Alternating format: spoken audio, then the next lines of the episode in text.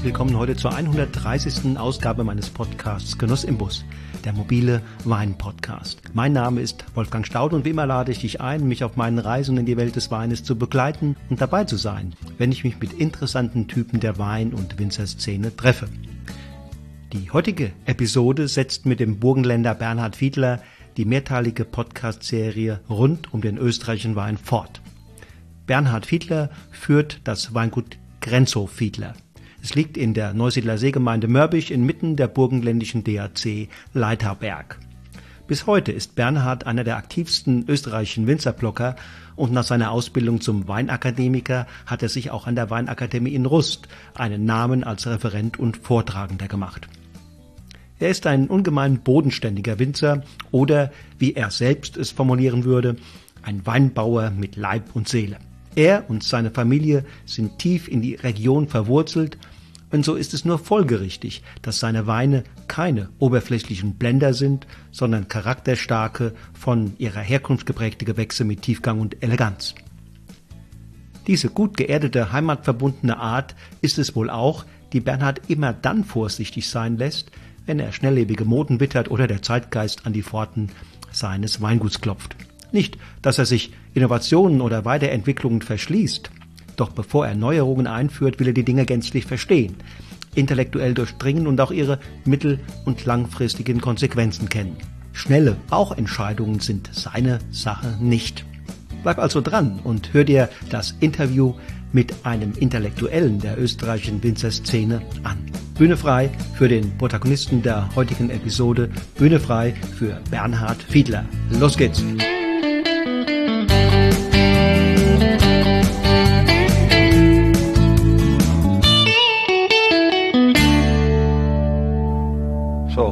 Morgen, lieber Bernhard. Hallo. So haben wir uns hier einen heißen Tag ausgesucht, aber du hast dafür gesorgt, dass wir eine kühle Umgebung haben und ich ganz entspannt mit dir plaudern darf. Ja, herzlich willkommen. Wir sind in unserem Verkostungsraum, der ja eigentlich schon im Keller ist und von daher durchaus ja angenehm. Auch Sehr angenehm, ja, absolut, absolut. Sag doch mal, äh, wo befinden wir uns hier? Ja, wir sind äh, in Österreich, im Burgenland, in Mörbisch am Neusiedler See. Also wir sehen jetzt vom Verkostungsraum nicht auf den See, aber der ist bei uns natürlich immer präsent, von allen Weingärten her.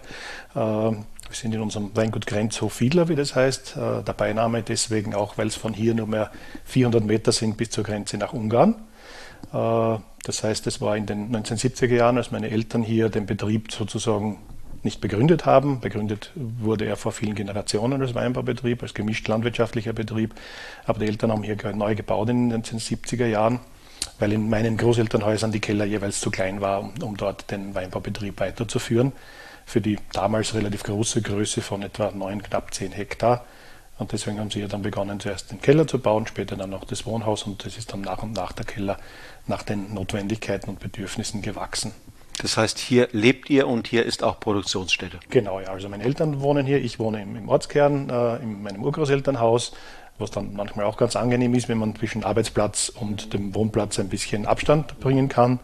Manchmal ein bisschen mühsam in der Lese, wenn man auch nachts mal her muss für eine Viertelstunde, dann halt mit dem Rad irgendwie geschwind die paar hundert Meter runter. Aber es ist insgesamt hat sich's gut so eingespielt, ja. Ähm, und was ist das Besondere gerade dieses Gebietes auch so nah am, am See, so nah an der ungarischen Grenze? Ähm, Klima pannonisch, also eher ein, warmes, heißes Klima im Sommer, eher trocken oder wie würdest du es beschreiben? Naja, wir sind, wir sind in einem sehr trockenen Klima, also tatsächlich in der pannonischen Klimazone, die ist abgeleitet von der römischen Provinz Pannonien, die es hier mal gab. Äh, und das wird durch den Neusiedlersee noch einmal äh, verstärkt, könnte man sagen, weil der See ist ja relativ groß, aber sehr, sehr seicht. Das heißt, äh, er wärmt sich relativ hoch im Sommer und es gibt ja dann vor allem abends und nachts mit warmer Luft ab. Das heißt, wir haben nicht nur warmes Klima, im Sommer eher sehr heiß und trocken vor allem auch, sondern auch relativ warme Nächte.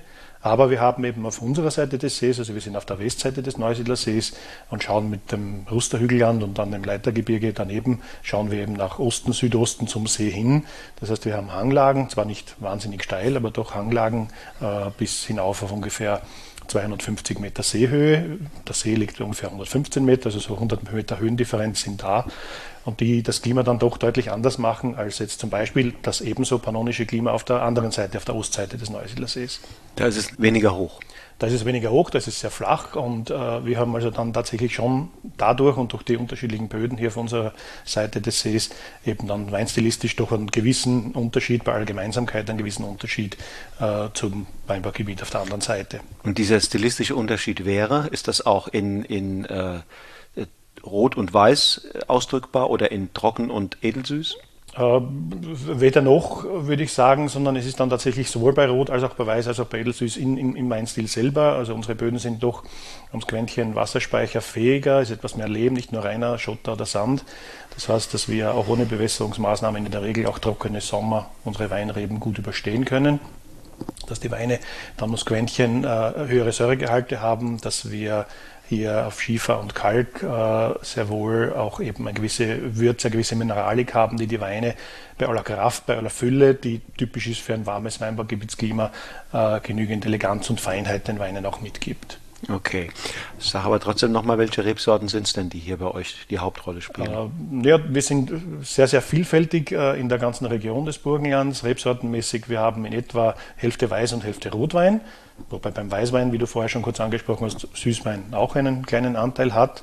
Äh, Im Weißweinbereich sind es in der ganzen Gegend 25, vielleicht sogar noch mehr verschiedene Rebsorten. Bei uns im Betrieb ist es der grüne Veltliner, Muscat Ottonel, Weißburgunder Chardonnay, ein bisschen Traminer, den wir auch anpflanzen. Wir haben die Sorten da eher in den letzten Jahren ein bisschen reduziert im Vergleich zur noch viel größeren Vielfalt vor ein paar Jahren. Und im Rotweinbereich äh, war es klassischerweise immer nur der Blaufränkisch. Bis in die 1960er, Anfang 1970er Jahre war das die einzige Rotweinsorte hier bei uns. Und der Rotweinanteil war auch deutlich niedriger. Es gab immer Rotwein, aber es waren so 20, 25 Prozent vielleicht. Mit dem Rotweinboom ist dann der Anteil auch gestiegen, auch weil es klimatisch natürlich gut in die Gegend passt. Und ab den 70ern ist dann die Sorte Zweigelt als Ergänzung dazugekommen und 1990 dann bei uns im Betrieb auch noch Cabernet Sauvignon mit einer kleinen Fläche als dritte internationale Ergänzung unserer Rotweinpalette mhm. sozusagen. Mhm. Wer ist der Bernhard Fiedler? Was würdest du auf diese Frage antworten? Der Bernhard Fiedler ist ein Weinbauer aus Mörbisch, würde ich sagen, ja. Ähm, aber du bist ja nicht nur, nicht nur äh, Weinbauer. Du bist mir zum ersten Mal begegnet über deinen Blog. Erzähl doch mal, was ist da die Motivation gewesen, das Projekt zu beginnen? Äh, gute Frage, ja. Ähm, ja, ich habe, als, als das Internet begann, zumindest jetzt bei mir begann sozusagen, äh, dann irgendwann mal bald einmal diverse, die damals auch sehr in Mode waren, diverse Weindiskussionsforen entdeckt, äh, die da sich äh, konstituiert haben und betrieben wurden, war da zeitlang auch sehr intensiv aktiv.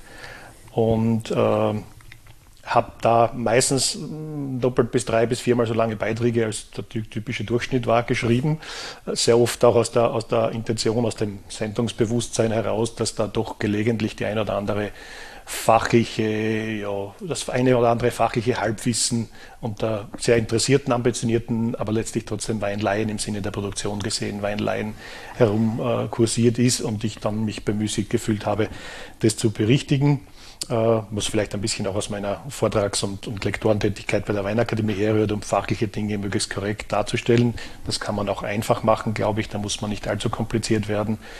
Und irgendwann einmal war dann so die Idee oder der Gedanke, naja, wenn der Forumsbetreiber dieses Forum abschaltet, dann ist mein Content, den ich da liefere, weg. Äh, beziehungsweise der macht vielleicht auch damit möglicherweise irgendetwas, was mir nicht recht ist. Und dann kam in der Phase auch das Phänomen des Bloggens unter und habe dann meinen Bruder gebeten, der in der IT arbeitet, oder mal gefragt, wie denn das so funktioniert, ob das viel Geld kostet, ob das sehr aufwendig wäre. Und der hat mir das dann eingerichtet vor, weiß ich gar nicht, 16 Jahren oder irgend sowas, mhm. 15, 16, 17 Jahren. Und seither blogge ich. Regelmäßig? Regelmäßig, ja, jetzt nicht mehr so intensiv regelmäßig wie, wie früher. Also eine Zeit lang hatte ich den Ehrgeiz, so zwei bis drei Beiträge pro Woche. Da war ich noch nicht äh, Betriebsführer, da haben meine Eltern noch das Weingut geführt, da war auch nebenbei noch auch Zeit für anderes, auch für Bloggen. Äh, jetzt ist es regelmäßig im Sinn von vielleicht ja alle zwei Wochen ein Beitrag oder so, je nachdem, wie, wie aktuell gerade Themen auch sind. Liegt auch ein bisschen daran, dass sich natürlich manche Themen, manche Beiträge äh, wiederholen und dass sehr viele von meinen Beiträgen der Anfangsphase ja, sich sehr mit grundlegenden Dingen der Weinherstellung befasst haben. Also es gibt eine Serie quasi zur Weißweinherstellung und eine Beitragsserie zur Rotweinherstellung und da hat sich im Vergleich zu vor 10, 15 Jahren zumindest das Grundlegende nicht verändert. Das heißt, die Themen sind da, die werden auch, so wie ich das mitbekomme, über Umwege auch quasi ein bisschen lexikalisch genutzt. Äh, Und was jetzt zu schreiben ist, sind also quasi aktuelle Dinge aus den Medien heraus, aktuelle Gedanken, natürlich auch zum Jahrgang, äh, zur Entwicklung in den Weingärten. Das heißt, da sind die Themen dann nicht mehr ganz so üppig gesät, weil die viele Hauptthemen quasi schon abgearbeitet sind. Okay, also so generierst du quasi deinen dein Content. Ähm, aktuelle Themen, das, was dir gerade ähm, über den Weg läuft, was dir wichtig erscheint, ähm, Reisen vielleicht auch, wo du dann. Reisen relativ wenig eigentlich. Ich meine, was es eine Zeit lang gab, das ist dann auch eingeschlafen, weil das Internet sich auch weiterentwickelt. Irgendwann mal dann ging das alles weg, zuerst von den Foren weg in Blogs, dann von Blogs sehr stark in die sozialen Medien. Ähm, das heißt, äh, aber als, das, als die Blogs auch unter Weinbauern und auch Weintrinkerkollegen äh, äh, aktiver waren, gab es jahrelang eine Initiative, die hieß die Weinrally, Weinblog-Rally. Da haben wir dann zu bestimmten Themen im ganzen deutschsprachigen Raum zwischen 5 und 15 verschiedene Blogs jeder einen Artikel am selben Tag veröffentlicht zu einem bestimmten Thema, also zu Weine von Inseln oder irgendwelche Rebsortenthemen oder äh, typische Urlaubsweine, was man sich darunter vorstellt. Und da gab es dann auch recht spannende und der jeweilige Veranstalter hat das dann quasi auf seinem Blog gebündelt und die diversen Links dann auch dort eingestellt. Und da bin ich quasi so indirekt so, so gereist sozusagen. Mhm. So eine Art Blogparade. So ungefähr, ja. Ja, ja, äh, verstehe. Und äh, was weißt du über deine, über deine Leser? Sind das ja, Freaks, Nerds, ähm, ähm, Einsteiger, Winzer? Ähm, ich weiß, muss ich gestehen, relativ wenig darüber. Ähm, weil ich weiß aktuell auch nicht einmal Zugriffszahlen oder so. Also natürlich äh, ja, ist man da schon immer wieder auch neugierig. Ich hatte früher auch so ein Tool, wo das auch man sehen konnte, zumindest sehr grob über die Serverzugriffe. Das gibt es im Moment nicht, weil ich im Server umgezogen bin vor einiger Zeit. Äh, nachdem das aber nie die Hauptmotivation war, ja, war mir das nie wirklich so wichtig. Ich meine, was ich schon sehe, dass mich Leute auf Weinveranstaltungen ansprechen, dann sind sie der, der da im Internet den Blog schreibt, sage ich, ja, der bin ich. Ähm, und äh, von daher würde ich schätzen, auch sonst von anderen Rückmeldungen, die ich bekomme, teilweise Kommentare auf dem Blog oder, oder, oder auf Facebook oder so, dass es doch überwiegend, sage ich jetzt einmal, zwar ambitionierte, aber doch vergleichsweise nicht äh, extreme Weinfreaks sind, mhm. die, die den Blog lesen, weil das ist durchaus meine Intention, sowohl im Blog als auch eigentlich im Prinzip bei unseren Weinen, dass wir ja, vergleichsweise Otto-Normal-Weintrinker durchaus auch, die interessiert am Wein sind, aber jetzt nicht Wein zu ihrem Haupthobby zählen, äh, so quasi ansprechen wollen. Mhm. Also was ich jetzt rausgehört habe, in dir äh, steckt nicht nur ein Weinmacher, sondern auch ein Wein-Educator, ähm, weil das ist ja so ein bisschen auch die, das letztliche Motiv äh, so wie es mir scheint, äh, mit diesem Blog. Ähm, andere zu unterstützen auf dem Weg, ähm, Weinkompetenz zu generieren, äh, sich in dieser Welt ein Stück weit besser zu bewegen. Und vielleicht war das ja auch dein Motiv, um als Trainer bei der Weinakademie anzuheuern. ein klein wenig oder zumindest war offensichtlich Talent genug da, dass mich die Weinakademie angeheuert hat. Ich habe in, in, der Weinakademie Österreich, die ihren Hauptsitz in Rust hat, das ist äh, unsere Nachbarstadt, äh, sechs Kilometer von hier, kleiner als Mörbisch, aber eine Stadt, ähm, hat den Hauptsitz dort und ich habe dort als Ferialpraktikant begonnen. Damals gab es eine Vinothek, die, wo burgendische Weine präsentiert und auch verkauft wurden und für Weinproben und Weinverkauf dort habe ich bald nach meiner Schulzeit äh, in der Weinbauschule begonnen, als äh, Ferialpraktikant zu jobben und habe von daher immer den Kontakt gehabt bis man mir dann ein paar Jahre später irgendwann mal den, den, den Job des Winotheksleiters angeboten hat, der nicht nur jetzt quasi dann die Abrechnung und Koordination in, diesem, in dieser Winothek äh, abzuwickeln hat, sondern auch die gesamte Weinlogistik für die Weinseminare. Und äh, ja, Weinproben, kleine Weinverkostungen habe ich damals natürlich auch schon gemacht. Ich kannte das von zu Hause her und, und habe dann dort, dort das in Learning by Doing in dieser Winothek gelernt. Und irgendwann hieß es dann mal, äh, in Wien ist unser Lektor ausgefallen, übermorgen ein Basisseminar, Weinbauthema, Kellerwirtschaft, also eh mein, mein Leibthema sozusagen, das ich auch beruflich, äh, wo ich beruflich gut firm bin, äh, ob ich denn da einspringen könnte, sie finden da niemand. Und ja, dann bin ich nach Wien gefahren, habe das Seminar gehalten und es ist offensichtlich gut genug gelaufen, dass ich dann im nächsten Semester schon fix für ein paar Seminare eingeteilt okay. wurde. Und das hast du wie viele Jahre dann insgesamt äh, gemacht? Ich habe drei Jahre in der Weinakademie fix gearbeitet in dieser Weinlogistik. Das habe ich dann bald wieder aus Zeitgründen aufgegeben, habe in der Zeit auch die Ausbildung zum Weinakademiker selber gemacht und äh, bin danach als Lektor im Prinzip bis heute noch tätig, okay. in den 2000er Jahren sehr, sehr intensiv.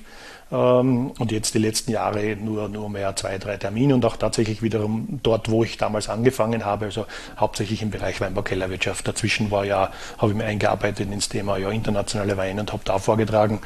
Und jetzt ist es quasi nur mehr so dieses Kontakt halten und kurzfristig auch vielleicht mal einspringen. Und der Draht ist aber immer noch sehr, sehr gut zur Weinakademie.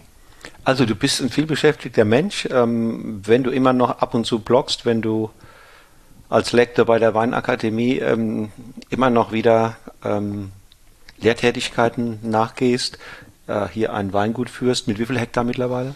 Elf Hektar in etwa Elf Hektar. ja. Ähm, bleibt da Zeit für Genuss, für Familie, für, für Hobbys? Äh, Hobbys tatsächlich relativ wenige. Ähm, mein Hobby ist letztlich auch in den weitesten Sinn der Wein. Also ich habe das Glück, mein Hobby als Beruf zu haben. Äh, für Familie bleibt hoffentlich, ich hoffe, meine Frau sieht das auch so und meine Kinder genug äh, Zeit und Raum. Wir haben das große Glück, dass das alles natürlich sich in dörflicher und sehr enger Umgebung äh, abspielt. Das heißt, äh, auch Schwiegereltern, die da sind, auch meine Eltern, die da sind und sehr aktiv, sowohl im Weingut als auch als die Kinder das noch gebraucht haben bei der Betreuung meiner Kinder, unserer Kinder. Und von daher ließ sich das schon ganz gut vereinbaren. Als ich so intensiv geblockt habe, ja, da gab es allerdings, äh, ja, Fernsehhauptabendprogramm habe ich da nicht mitbekommen, was sich denn da so spielt. Das war dann die Zeit, wo, wo ich dann auch am Bildschirm saß, aber nicht vorm Fernseher, sondern noch beim Tippen oder Schreiben. Und deine Weinberge sind auch doch, äh, oder vielleicht sogar überwiegend am, am Leiterberg? Hm. Unsere Weingärten sind äh, alle Teil von Leiterberg DRC äh, liegen allerdings nicht am Leitergebirge im geografischen Sinn.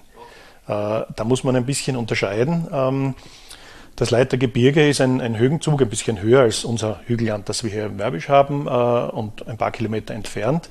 Ähm, ist Namensgeber, gleichzeitig aber auch für die Herkunftsweine, also in Österreich heißt es DAC, für die ganze Ecke Westseite Neusiedlersee. Das heißt, äh, unsere Riedenweine sind auch unter dieser Appellation Leiterberg DRC quasi auf dem Markt, äh, stammen aber ausschließlich aus Märbischer Weingärten. Das heißt, sowohl das äh, Leitergebirge direkt als auch quasi unser Hügelland hier sind beide Teil von Leiterberg DRC, wo es auch gut funktioniert, weil sie beide von der Lage her östlich, südöstlich zum See hinschauend plus auch dieser Mix von Schiefer- und Kalkböden, je nachdem, wo das Urmeer damals eine Bucht hat, eine Korallenriffbucht mit eben Kalkablagerungen oder eben nicht. Äh, dieses Spiel gibt es sowohl am Leitergebirge im geografischen Sinn als auch hier im Rusterhügelland. Und das Leitergebirge ist natürlich, weil es höher ist als unser Hügelland, auch eine große und wichtige Wetterscheide für Wetterlagen von Nordwesten her, sodass es auch von daher für uns relevant ist und, und deswegen ist es Namensgeber für die ganze Ecke. Und wie divers schätzt du diese DRC ein? Divers quasi nach Mikroklima äh, und, und Böden und Höhen. Höhenlagen? Äh, naja, innerhalb, innerhalb äh, der, der, des DRC-Gebiets gibt es natürlich schon Unterschiede. meine, der Hauptunterschied ist klarerweise, wie meistens beim Wein, die Handschrift des, des Weinbauern an sich. Äh, aber es gibt eben diese gravierenden großen Unterschiede, dass wir eben dieses Spiel von Kalk und Schiefer haben. Mhm die wir beide in, unter einen Hut bringen, weil es beides im Detail unterschiedlich, aber doch äh, vergleichsweise würzige, auch von Mineralität geprägte Weine liefert. Äh, und das ist eben tatsächlich so, dass es, äh, ja, in Märbisch zum Beispiel sind wir fast überwiegend kalkfrei, gerade da ein paar Schritte weiter von unserem Betrieb hier, ganz an der Grenze zum Ungarn gibt es eine Riede, die sehr kalkig ist, aber der Rest ist dieses Spiel von Schieferquarz Gneis, so Endausläufer der Zentralalpen, wo wir hier eigentlich sind. Äh, in Rust, Nachbarstadt, ist es dann so, dass man äh, auf märbischer Seite großteils Schieferquarz-Gneis hat, auf der Seite Richtung Ockau, der nächsten Ort, dann fast nur Kalk. Äh, Ockau ist relativ kalk geprägt, Donnerskirchen, die nächste Gemeinde im Leitergebirge, fast nur Schiefer, die nächste dann wieder zum Teil Teil, also das wechselt so ab äh, und das ist natürlich an Diversität da und schon sieht man natürlich auch, dass die Höhenlage auch einen Unterschied macht. Das sehen wir im Rusterhügelland hier bei uns, wo die Höhenlage nicht so groß ist, aber auch im Leitergebirge natürlich äh, noch einmal deutlich mehr, wo dieses Spiel dann auch, dass es genug Kühle und genug äh, Möglichkeiten gibt, auch um bei aller Kraft der Weine, wie vorher schon beschrieben, genug Feinheit und Eleganz auch mit hineinzubringen. Wenn du von 20 Winzern die äh, Blaufränkisch-Weine zum Beispiel äh, in einem Tasting nebeneinander hast, mit welcher Wahrscheinlichkeit ist es möglich, die unterschiedlichen Herkünfte, Schiefer, Kalk, eventuell die Unterschiede in der Höhenlage ähm, zu erschmecken? Gute Frage, schwierig, ähm, würde ich sagen, so ins Detail. Also man muss ja sehen, dass wir im Burgenland vergleichsweise neu sind auf dem Gebiet der der Einzellagenabfüllungen, äh, Einzellagenvinifizierung oder auch, sage ich jetzt einmal, der, der Vinifizierung von Weinen nach diesem Stil. Das ist bei uns äh, aus historischen Gründen, kommen wir vielleicht noch drauf, relativ, relativ neu. Äh, insofern ist das sicherlich im Detail einerseits in der Unifikation, andererseits natürlich auch im Erkennen durch die Verkoster sicherlich noch viel zu tun. Was man aber sehr wohl sehr deutlich, gerade speziell beim Blaufränkisch, schon schmecken kann, insbesondere wenn der Winzer Wert darauf legt, das nicht durch kellertechnische Maßnahmen zu verwischen, dass man sehr deutliche Unterschiede sieht beim Blaufränkisch jetzt in den Gebieten innerhalb des Burgenlands zumindest. Blaufränkisch ist eine Sorte, die das gut kann, auch das Terroir, wenn man dieses große Wort verwenden möchte, durchaus auch zu zeigen. Und da sieht man eben sehr markante Unterschiede. Es gibt den Blaufränkisch in fast jedem burgenländischen Weinbaugebiet und man sieht schon markante Unterschiede. Wie schmeckt der Blaufränkisch bei uns im Leiterberg DRC? Wie schmeckt er jetzt auf der Nord- und Nordostseite des Neusiedler Sees? Wie schmeckt er im Mittelburgenland? Auch eine sehr wichtige Blaufränkische Herkunft. Und wiederum ganz massiv anders. Wie schmeckt er im Südburgenland? Das kann Blaufränkisch schon äh, transportieren und das glaube ich schon, dass man das schaffen könnte, äh, quasi das zumindest zu differenzieren. Mhm. Aber innerhalb der Leiterberg DRC äh, Vielleicht, aber nicht, aber es ist nicht ganz einfach. Es ist nicht ganz einfach, man Kalk und Schiefer, das, das dann schon noch, aber wenn es dann wirklich in Einzellagen oder welche Höhenlage, weil du das angesprochen hast, äh, das zu erkennen, äh, das wird schwierig. Dazu ist es letztlich die Weine zum Teil, diese Lagenfüllungen gibt es seit ein paar Jahrgängen. Das heißt, natürlich muss sich auch dieses Verkostungswissen beim Verkoster erst herausbilden, dass er das quasi auch lernt, dass er eben nicht nur einen Jahrgang vom der Ried sowieso verkostet, sondern die letzten fünf, sechs, sieben, acht bei irgendwelchen Anlässen und daraus dann für sich selber äh, ableiten kann, in welche Richtung, welchen Stil quasi ist für ihn, für seine Schubladen am Gaumen, wo er die ablegen kann, dann relevant, um es beim neunten Jahrgang dann auch zu erkennen, mhm. nachdem er acht schon erkannt oder aus dem acht schon gelernt hat. Und wenn da so eine Gruppe von, von Winzern aus der Region zusammenhockt, sagen wir mal bei einem Shoppen, und die unterhalten sich ähm, über ihre Weine, die Weine der Region, meinst du, die könnten sich einigen auf einen mal auf einen typischen Leiterbergstil, wo Sie sagen, ja, der repräsentiert unser Gebiet ziemlich, ziemlich idealtypisch, ziemlich ähm, ähm, authentisch. Und gibt es vielleicht im Gebiet einen Winzer, wo, wo, man, wo man sagt, so unter der vorgehaltenen Hand, der und seine Weine, das, das, ist so, das ist so ein relativ schöner, idealer Ausdruck von dem, was Leiterberg hergibt. Naja, im Prinzip ist es so, dass Leiterberg DRC an sich das ja schon leistet, leisten sollte und zumindest in Ansätzen, glaube ich, auch schon kann. So, so viel traue ich mir dann, glaube ich, schon zu, das zu behaupten. Äh, zumal ich auch zum Teil bei der Entstehungsgeschichte ja mit dabei war. Äh, tatsächlich ist ja Leiterberg DRC innerhalb der DRC-Gebiete Österreichs doch bis zu einer gewissen Weise ja, ein bisschen anders und ein bisschen unterschiedlicher. Äh, in seiner Entstehungsgeschichte. Es gab schon einen Vorläuferverein, äh, bevor das zum DRC wurde, wo Betriebe sich schon sehr, sehr viel Gedanken darüber gemacht haben, welche Weinstilistik soll das gehen. Äh, und wir haben auch tatsächlich bei der Prüfung und Verkostung, wenn die Weine also dann quasi, bevor sie in Verkauf gehen, verkostet werden, nicht nur wie bei jedem normalen Qualitätswein die Entscheidung ja oder nein, ist frei von Fehlern gut genug für Qualitätswein oder nicht, sondern wir haben tatsächlich eben auch die Frage nach der Typizität und das Verkrostergremien, das haben die anderen DRC-Gebiete in der Form nicht, soweit ich weiß, oder zumindest die meisten nicht. Das Verkostergremium, das das entscheidet, ist eben nicht nur irgendeine zufällig zusammengewürfelte äh, äh, amtliche Verkostergruppe, sondern es sind tatsächlich Verkoster, die von Leiterberg nominiert werden, die also bei Schulungen unseres Vereins interns, intern quasi generell und dann jedes Mal von Jahrgang zu Jahrgang noch einmal auf, die, auf den Stil und auf die Besonderheit hingewiesen werden. Auch zum Beispiel das Thema Holzeinsatz, wie viel Holz verträgt äh, Stil Leiterberg und wo glauben wir in unserer Definition, dass zu markante Holzaromen diese Feinheit, diese Eleganz, diese Mineralik auch dann letztlich wieder verwischen, bis wohin tolerieren wir es und wo sagen wir, der Wein ist zwar gut, aber es ist nicht mehr wirklich Leiterberg DRC.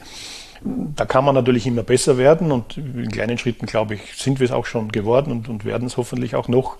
Aber so quasi von der Grundidee ist es schon ungefähr in die Richtung, wie du, wie du da auch ansprichst.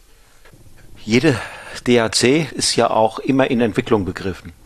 Und äh, manchmal wird sozusagen in den Produktionsdisziplinarien äh, Dinge festgeschrieben, die dann eine Generation später, manchmal geht es schneller, man sagt, Mensch, da müsste man, müsste man nacharbeiten, das, das trifft es nicht mehr so, so ganz.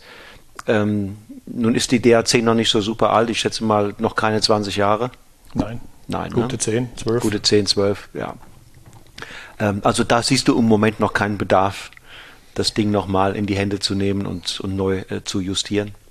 Äh, es wurde schon, schon bei vielen Dingen oder bei, bei einigen Dingen justiert, muss man sagen. Also im, im Kleinen, das ist jetzt nach außen vielleicht gar nicht so auffällig gewesen. Wir, haben, wir hatten einen, einen Maximalalkoholgehalt zum Beispiel, der ist dann irgendwann einmal äh, gestrichen worden, weil es zunehmend das Problem gab, dass Weine letztlich auch durch den Klimawandel da äh, an der Grenze oder knapp darüber waren, die aber stilistisch trotzdem Leiterberg waren, weil sie eben es geschafft haben, auch ihre 13,5 oder was waren es dann halt knapp 14 Volumenprozent Alkohol trotzdem so zu verpacken, dass die Weine immer noch jetzt nicht gerade unbedingt leichtfüßig, aber doch elegant und nicht plump und fett und schwer daherkommen. Mhm. Äh, das gab es als Änderung zum Beispiel. Ähm, es gab äh, dann auch jetzt zuletzt, beziehungsweise das ist gerade sozusagen in, in, in Arbeit, die Frage äh, der Definition, äh, wie unterscheiden wir jetzt äh, die Riedenweine von den Nicht-Riedenweinen innerhalb von Leitwerk DRC. Leiterberg an sich hat ja begonnen, auch das unterscheidet uns ein bisschen von anderen Weinbaugebieten. Äh, wir haben im Prinzip als Wein ja nur äh, eine Weinklasse. Und das ist eigentlich in der Liga angesiedelt, wo in anderen Weinbaugebieten die Reserveweine schon sind. Das heißt zwar bei uns dann nicht Reserve, aber im Prinzip, es gibt bei uns keinen äh, Leiterberg DRC Wein um 5 Euro oder um 4,50 Euro. Äh, das hat zwei Gründe. Das eine ist, dass, dass wir glauben, dass man in diesem Bereich Herkunft nur sehr beschränkt darstellen kann, beziehungsweise dass Herkunft nicht der Hauptgrund ist, warum jemand um 5 Euro eine Flasche Wein kauft, auch nicht unbedingt sein muss. Und der zweite Grund war, ist und ist bis heute, dass wir von den Rebsorten her sehr, sehr vielfältig sind. Und es war sehr leicht, sich darauf zu einigen und, und, und in der Diskussion äh, zu finden, was glauben wir, dass wir am besten auch im gehobenen Qualitätsbereich können, welche Sorten, welche Stile. Das aber, sage ich jetzt einmal, im, im Einsteiger-, im Mittelklassebereich die Sorten und auch die stilistische Vielfalt um einiges größer ist, als dass man sich äh, auf einen gemeinsamen Stil zumindest so leicht und schnell einigen hätte können. Und dann haben innerhalb dieser Leiterwerk-Kategorie, die es gab und gibt, zunehmend Betriebe begonnen, Gott sei Dank, so quasi ihre Spitzenweine, die früher zum Teil oben drüber standen, ohne DRC-Bezeichnung, als Riedenweine im Leiterberg-DRC-System mit einzubauen. Und das heißt, es ergab sich dann die Diskussionsnotwendigkeit, die stehen sowohl preislich als auch vom Qualitätsanspruch natürlich noch einmal drüber. Äh, wie definieren wir diesen Unterschied? Stilistisch gibt es eigentlich nicht wirklich einen. Wir wollen also jetzt, dass ein Anführungszeichen normaler Leiterberg nicht anders schmeckt als ein Leiterberg Riedenwein. Aber da gibt es jetzt im Moment Diskussionen, beziehungsweise auch den Versuch einer Öffnung ein klein wenig nach unten. Jetzt nicht mhm. unbedingt in die 5-Euro-Liga, aber dann noch ein bisschen von dem, wo wir bis jetzt waren, ein klein wenig nach unten. Und da ist jetzt in Diskussion eben, wie macht man das, wie öffnet man sich in die Richtung. Da geht es um früheste Verkaufsbeginntermine und andere Fragen, die mhm. dann auch oft sehr oft mhm. einfach nur logistischer Natur letztlich zu regeln und zu diskutieren sind. Wo ist der Markt für die Leiterbergweine? In Österreich überwiegend oder?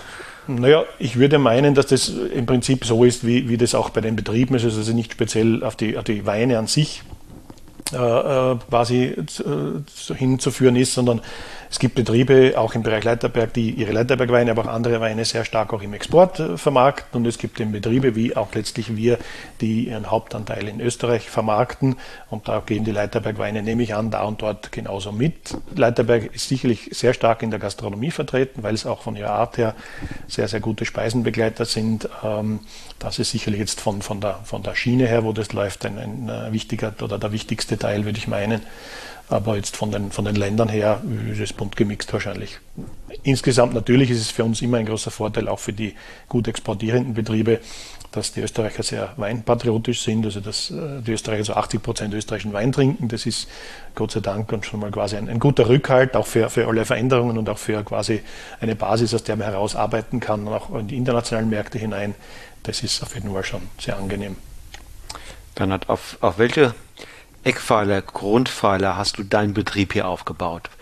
Was ist sozusagen äh, die, die Basis, wo du sagst, das sind unverrückbare, äh, feste Fundamente und darüber wird gespielt, aber das ist sozusagen die Essenz. Wenn du mal im Hinblick auf Rebsorten vielleicht guckst, im Hinblick auf deine Grundüberzeugungen, mit denen du Weinbau betreibst, mhm. ähm, das sind ja zwei Faktoren, die ich da nenne, wo man sagen kann, okay, das äh, bildet ein Fundament. Naja, für uns ist ganz wichtig, das war bei meinen Eltern schon so und das habe ich gerne auch übernommen. Wir sind ein Familienbetrieb und zwar tatsächlich auch in dem Sinn, dass wir bei allen Arbeiten, wenn wir sie schon noch nicht ausschließlich selbst machen, aber doch zumindest mit dabei sind und mitarbeiten. Das heißt, wir sind tatsächlich so strukturiert, dass äh, die qualifizierten Tätigkeiten ausschließlich äh, mein Vater und ich machen, sprich alles, was mit dem Traktor zu tun hat, alles, was mit Kellerarbeit zu tun hat, das ist ausschließlich, sind ausschließlich wir. Und alles, was Weingartenarbeit ist, äh, da sind wir auf jeden Fall mit dabei. Ich war heute Vormittag schon oder noch im Weingarten und auch das schaffe ich noch mit ein bisschen verlängerten Mittagspause, bis du dann kommst, damit ich dann wieder für unser Gespräch ausgeruht bin. Das ist etwas, was uns ganz wesentlich prägt. Das ist auch was, was für uns den Beruf schön macht. Und es ist auch immer noch so, dass im Gespräch mit Kollegen, mit manchen Kollegen, wir dann die sind, die quasi eher darüber sprechen, hat es jetzt gestern geregnet oder brauchen wir bald einen Regen oder wie schaut es aus mit, äh, mit dem Ertrag heuer oder wie früh oder spät war die Blüte. Und der eine oder andere Kollege, der eine oder andere Betrieb, äh, der größer strukturiert ist, größer aufgebaut ist, äh, der dann sehr oft eher dann erzählt, er war jetzt unlängst auf der Messe und er war gestern, hat dort ein Degustationsmenü gehabt, der hat dann natürlich andere Schwerpunkte auch in seiner Anschauung. Der kann das auch gar nicht leisten, wäre wäre auch schlimm, wenn er das täte bei einem 30, 40, 50 Hektar Betrieb, weil dann läuft in dem Betrieb was falsch, wenn alles auf eine Person zuläuft. Der braucht einen Kellermeister, der braucht einen Traktoristen und und und, der muss delegieren. Äh, heißt für uns halt natürlich auch, dass wir manches nicht tun und leisten können, weil unser Tag auch nur 24 Stunden hat. Heißt aber halt umgekehrt auch, dass das äh, in unseren Flaschen quasi vielleicht ein bisschen unmittelbarer oder wenn man mit uns spricht, mit meinen, meiner, meinen Eltern, mit meiner Frau, mit mir, ein bisschen unmittelbarer tatsächlich dann auch quasi das kommt, was uns gerade beschäftigt oder dass wir gerade mit äh, staubigen Schuhen vom Weingarten reinkommen oder sonst etwas. Das Wachsen muss man nicht nur können, also es muss der Markt hergeben, müsste der Markt hergeben, als Betrieb wachsen, äh, aber das muss und müsste man auch wollen. Und das ist jetzt nicht das, was wir, was wir anstreben. Also wir haben unsere Weingartenstruktur sehr stark verändert in den letzten 40 Jahren, sind aber dabei nicht gewachsen. Das war nie das Ziel. Die Strukturänderung war nur dahingehend, dass wir von einer extrem klein strukturierten Parzellenstruktur auf eine immer noch ziemlich klein strukturierte Parzellenstruktur gekommen sind. Wir waren ja bis 1921 Teil von Ungarn, das Burgenland. In der K&K-Monarchie waren wir in der ungarischen Reichshälfte, deutschsprachig, aber ungarisch und kamen dann in den Viren nach dem Ersten Weltkrieg zu Österreich. Und aus diesem Erbe heraus ist es noch viel stärker, als es auch in anderen Weimargebieten, auch in anderen Teilen von Österreich der Fall ist, aber bei uns ganz extrem, dass durch die Erbteilung wir sehr, sehr kleine Parzellen haben. Wir bewirtschaften ausschließlich Weingärten in Mörbisch im Umkreis von ungefähr ja, viereinhalb, fünf Kilometern vom Betrieb hier, aber ursprünglich in den 1970er Jahren waren das äh, knapp 70 einzelne nicht zusammenhängende Parzellen bei ungefähr 9 Hektar, die meine Eltern geerbt haben von meinen Großeltern. Und äh, über die Jahrzehnte hat mein Vater fast als einziger, kann man sagen, immer wenn irgendwo ein Nachbar einen Weingarten gerodet hat, hat er schon überlegt, was kann man denn machen. Und hauptsächlich über Tausch, weil damals war Kauf weder finanzierbar, noch gab es Interesse von jemandem, Grundstücke zu verkaufen. Jetzt durch den Strukturwandel kann man einmal was kaufen oder gelegentlich auch was verkaufen. Und jetzt sind es im Ende, nicht am Ende, aber jetzt derzeitigen Stand nur mehr 23 Parzellen bei ungefähr der gleichen Gesamtfläche, da ein ganz klein wenig gewachsen auch.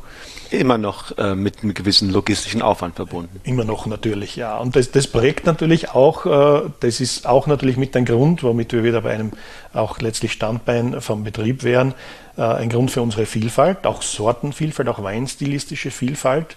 Das hat Tradition bei uns und ist eben auch letztlich ein klein wenig dadurch begründet, damit begründet, dass es äh, eben in manchen Lagen halt gar nicht möglich wäre, die oder jene Sorte vernünftig zu pflanzen. Das heißt, wir könnten theoretisch schon sagen, wir machen nur Blaufränkisch, weil das ist die burgenländische Rotweinsorte, mit dem sind wir happy, es macht einen tollen Wein. Und der würde auch überall wachsen, der würde auch in allen unseren Lagen Wein ergeben, aber es wären da sicherlich einige dabei, wo wir ein ganzes Weingartenleben lang nie wirklich zufrieden wären mit dem Wein.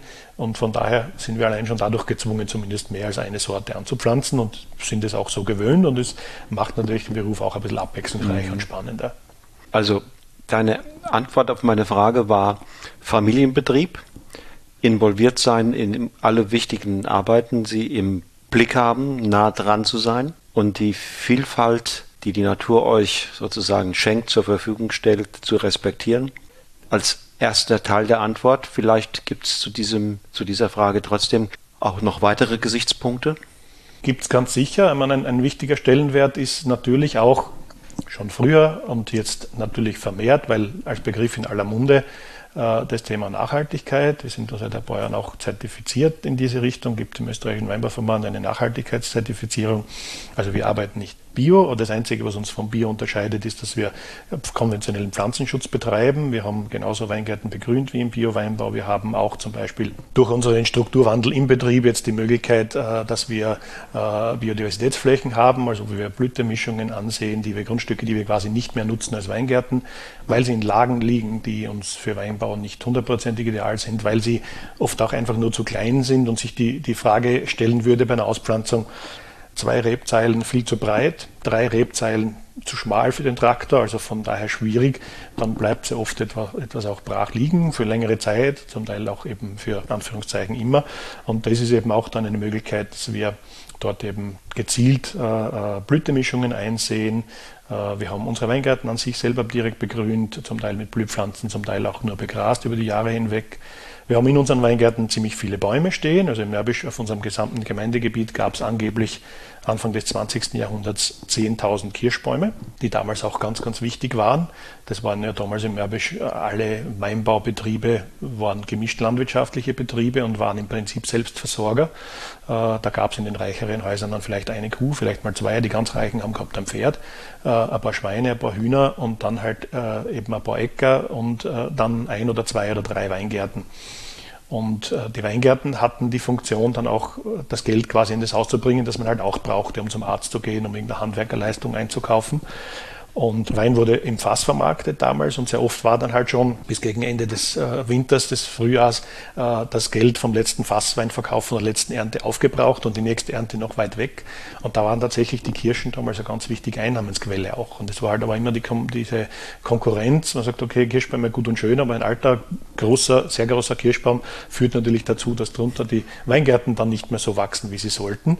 Sodass auch da deswegen und wegen der vermehrten mechanischen Bewirtschaftung Bewirtschaftung der Weingärten die Bäumezahl natürlich stark zurückgegangen ist und heute die noch stehen werden, nicht kommerziell und oft auch gar nicht, auch selbst für den Hausgebrauch nicht genutzt. Meine Eltern haben aber schon in den 60er, 70er, 80er Jahren immer wieder auch Bäume gepflanzt, zum Teil Kirschbäume, sehr oft auch Mandelbäume, die bei uns in der Gegend auch wachsen. Äh, einfach aus gar nicht mal in Richtung Nachhaltigkeitsgedanke, da man war, damals war man jetzt zumindest argumentatorisch und in den komplexen Zusammenhängen noch nicht so weit, aber einfach aus, aus der Idee heraus ist, die Landschaft ist schöner, wenn die nicht komplett ausgeräumt ist von Bäumen.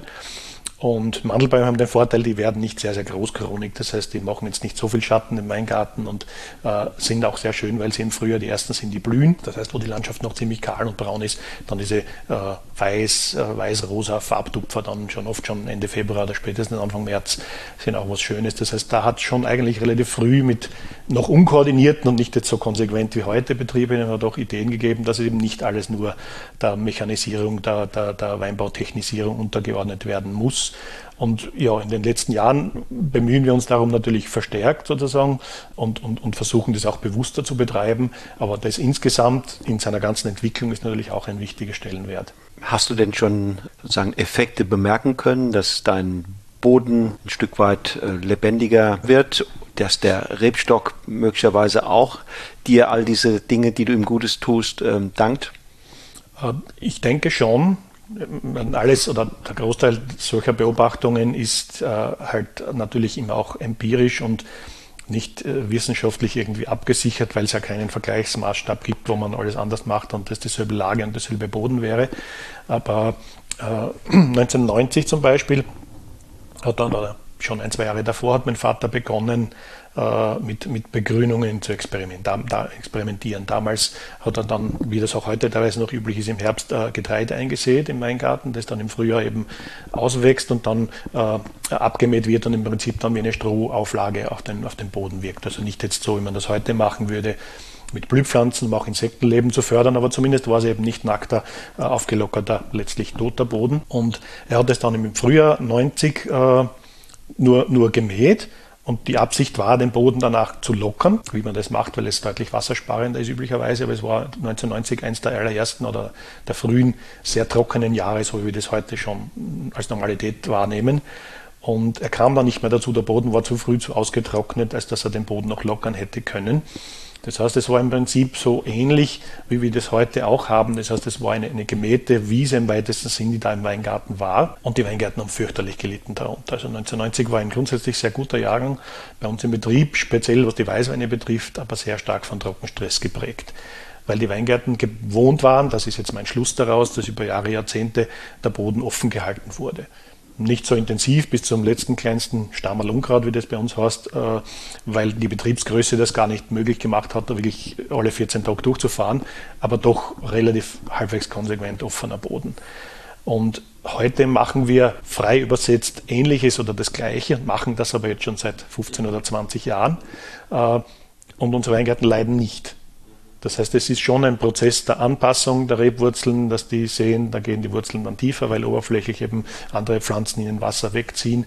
Das umgekehrt natürlich über Jahre, Jahrzehnte sich Humus aufbaut, der quasi das an Wasserspeicherfähigkeit ausgleicht, was es vielleicht an Wasser kostet, weil da auch Verdunstung durch die Pflanzen da ist. Also da sieht man schon, dass Dinge möglich sind, die man damals, haben wir in der Schule auch gelernt, im Trockengebiet, im Burgenland, Nordburgenland und Weinviertel äh, ist offener Boden, Begrünung ist in der Steiermark machbar, weil dort regnet es viel, aber ansonsten ist da mit Begrünung nichts zu machen. Das ist nicht durchführbar, nicht umsetzbar. Es geht. Es ging halt nicht von einem Jahr aufs andere, aber über die Jahre hinweg gesehen ging es.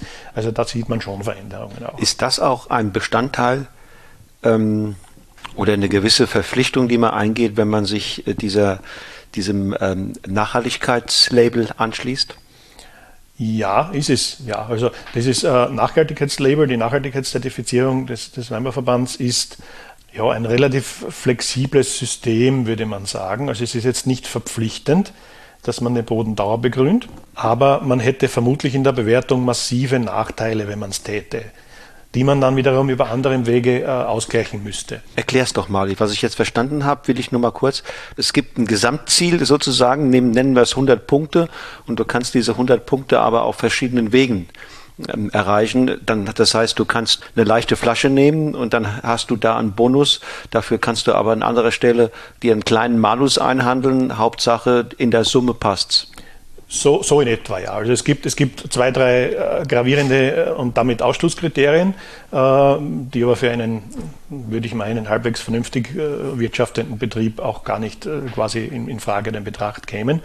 Und äh, der Rest der Bewirtschaftung, und zwar sowohl im Weingarten als auch ähm, äh, im Keller, hat im Prinzip, ich glaube, neun Kategorien sind es, die, die, die da beurteilt, bewertet werden. Also es geht um, um Wasserverbrauch, um Energieverbrauch, um Boden, äh, äh um Bodenqualität, um, um Pflanzenbiodiversität.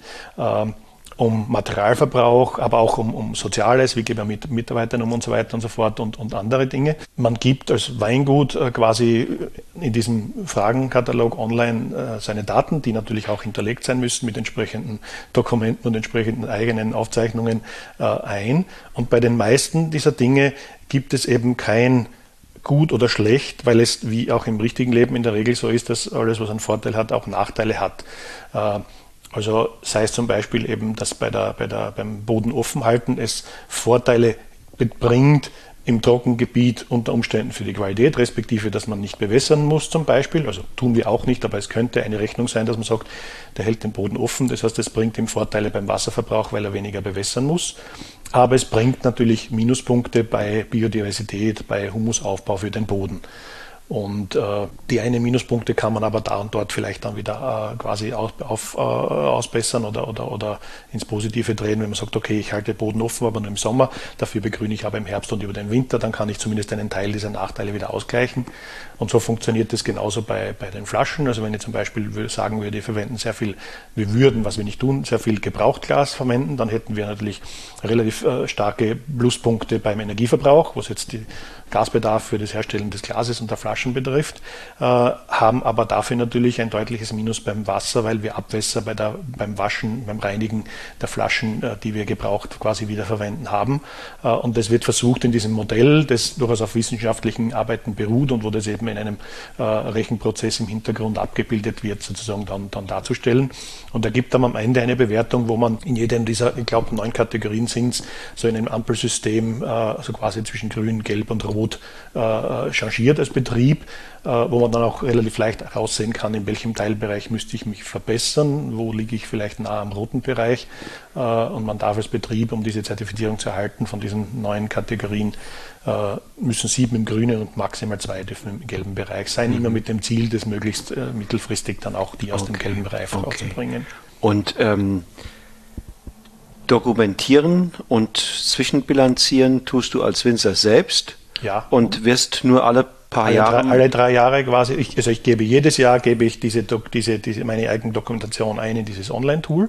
Das wird dann auf Plausibilität geprüft, aber aus der Ferne sozusagen. Und jedes dritte Jahr kommt ein Kontrolleur in den Betrieb, der quasi dann meine Eingaben mit meinen äh, Rechnungen zum Beispiel für Saatgut, äh, für die Weingartenbegrünung, äh, mit meinen Rechnungen für Flaschen und dann auch Lieferscheinen, wie groß ist das Flaschengewicht, das Glasgewicht, mit meinen Lohnzetteln, ob mein Arbeiter eine vernünftige Entlohnung bekommt, ob der tatsächlich auch alle Überstunden abgerechnet hat und so weiter, ob das auch dann ich nicht nur behaupte, sondern auch tatsächlich in der Praxis so, so dargestellt ist und so mhm. umgesetzt wird. Okay. Wie viele äh, Betriebe in Österreich sind da mit von der Partie?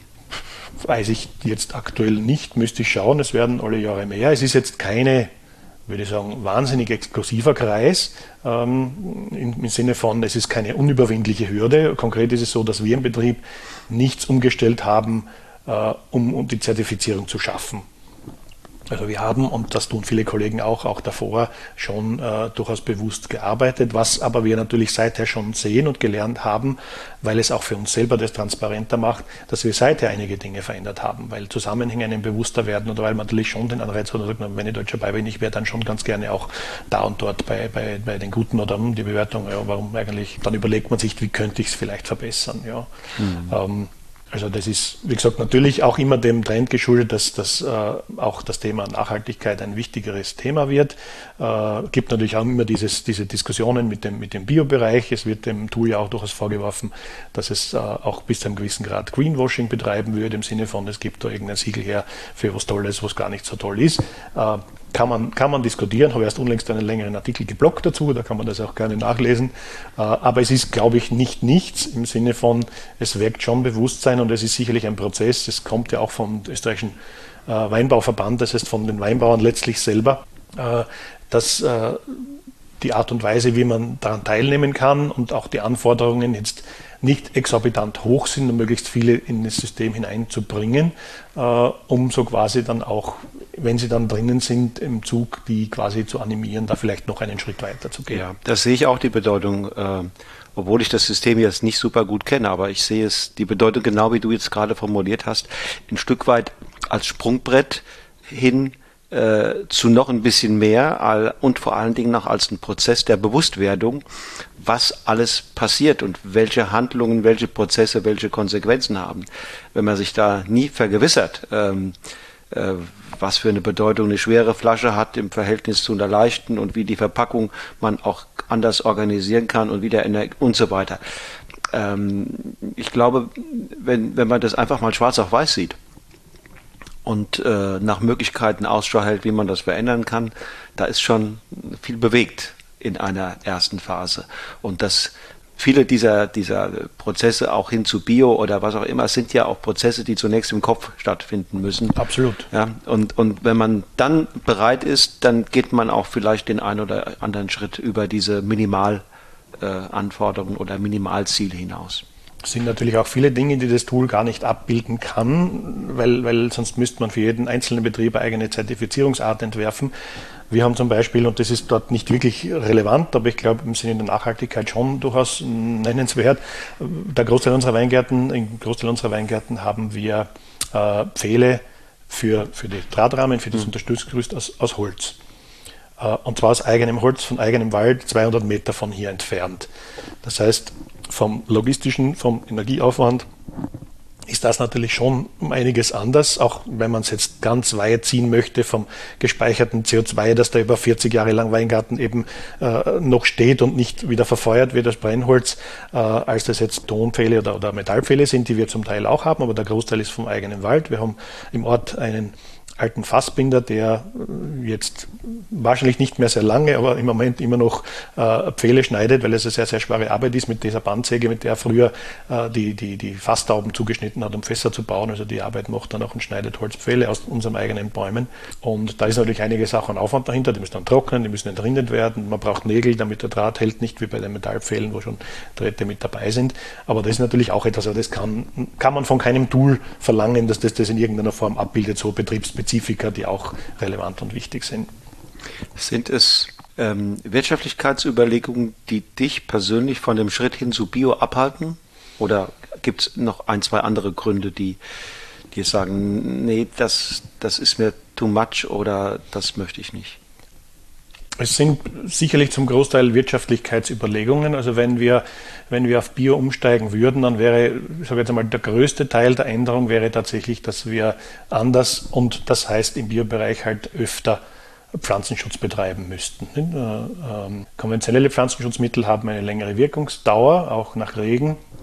Äh, und von daher würde Bio-Pflanzenschutz bedeuten mit wenn man so möchte, weniger problematischen äh, Mitteln, dafür aber eben deutlich öfter Pflanzenschutz zu betreiben. Und da stoßen wir, würden wir in unserer derzeitigen Besetzung ganz sicherlich personell an, an, an Grenzen stoßen.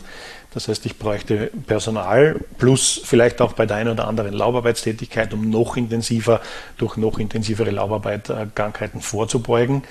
Und äh, das ist tatsächlich im Moment bei unserer Vermarktung, auch bei unserer Preisklasse unserer Weine, so würde ich meinen, nur schwer umzusetzen. Ja, verstehe. Ähm, aber was nicht ist, was heute nicht ist, kann in ein paar Jahren anders sich darstellen. Auf jeden Fall. Ich war, ich war schon, also schon Jahre her war ich in einem Einführungskurs in den Bio-Weinbau, also quasi das, das theoretische Know-how hätte ich ein klein wenig dazu.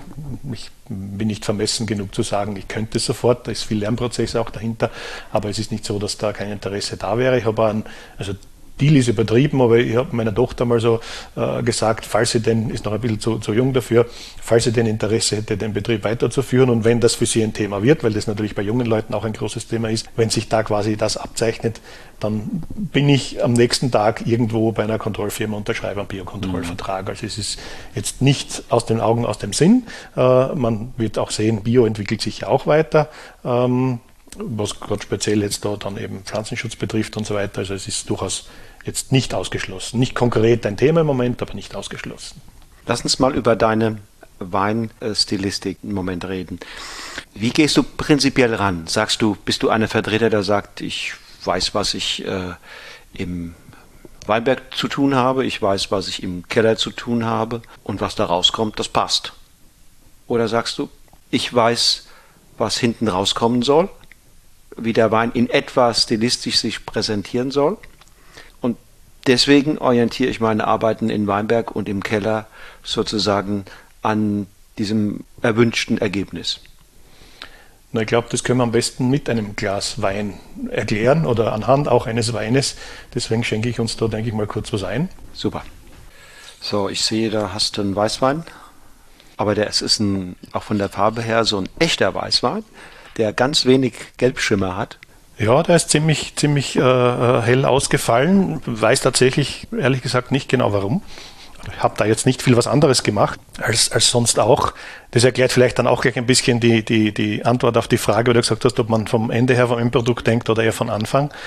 Also bei uns ist es tatsächlich so, dass ähm, ja, wir im Prinzip die Weine so werden, wie sie, wie sie denn werden wollen. Also es gibt jetzt eigentlich kein, kein Endziel, wo sie hin sollen. Es gibt jetzt auch nicht die, die Intention oder die Idee, die Weine in irgendein Geschmacksbild hinzutrimmen. Wir bemühen uns sehr, sehr intensiv im Weingarten zu arbeiten. Also der Schwerpunkt unserer Arbeit ist draußen und nicht im Keller. Und wir stehen da auf dem Standpunkt und haben auch die Erfahrung über die Jahre und Jahrzehnte gemacht, wenn die Trauben passen und im Keller die paar wenigen Dinge, die sitzen müssen, richtig und zur richtigen Zeit funktionieren, dann ist da nicht viel zu tun und dann wollen wir auch nachher nicht mehr allzu viel tun mit den Weinen.